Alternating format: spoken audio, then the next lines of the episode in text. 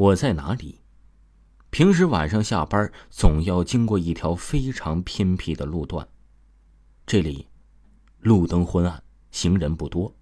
尽管如此，但总还是能看见几个。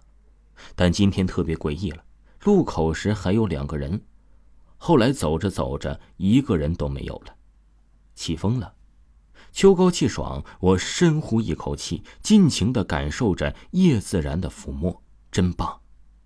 远处路灯下，突然见到了一个弯着腰的人，灯光不亮，根本看不清脸。汗呐！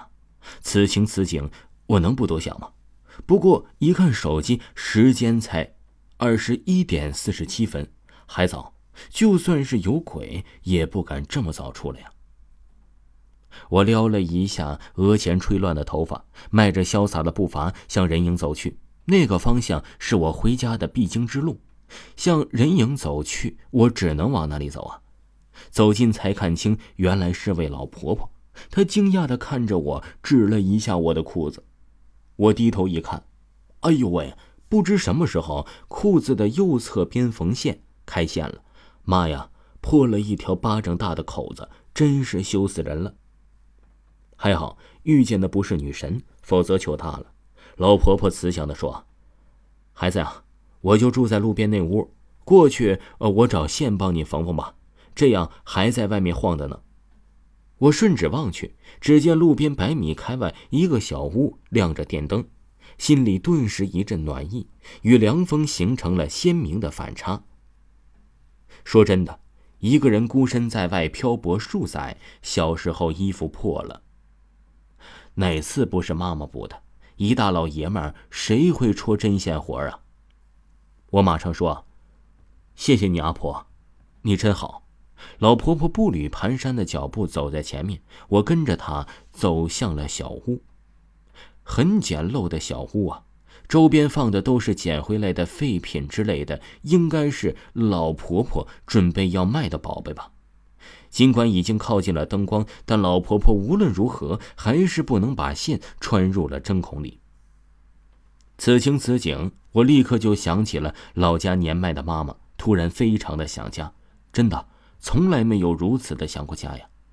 我接过针线，对老婆婆说：“我来吧，阿婆。”老婆婆笑呵呵的看我麻利的穿针引线，笑着对我说：“如果我儿子还活着，也会像你这么大了。”我顿时打了一个冷战，问婆婆：“什么情况啊？”婆婆说。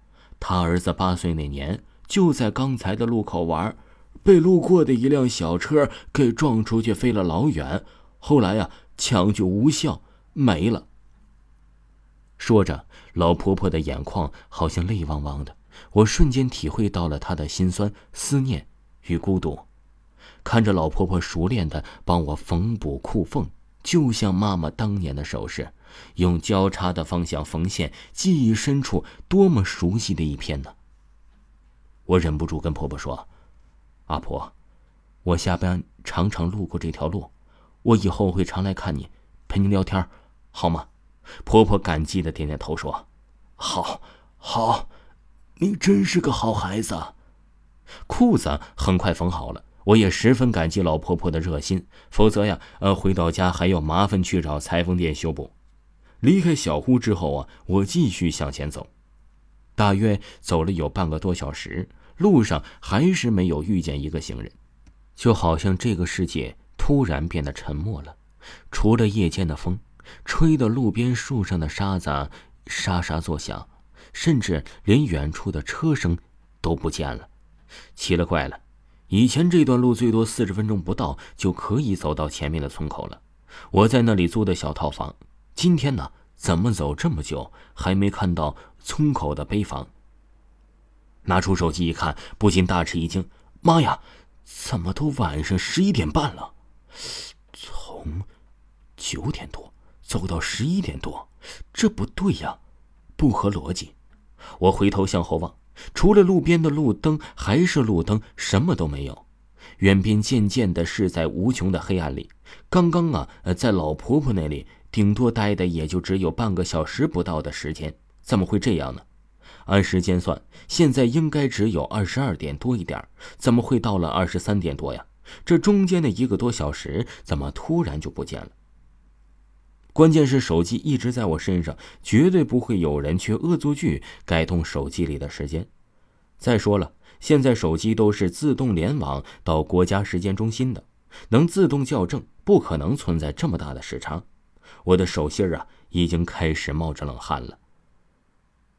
听众朋友，我在哪里？还有下集，请您继续收听。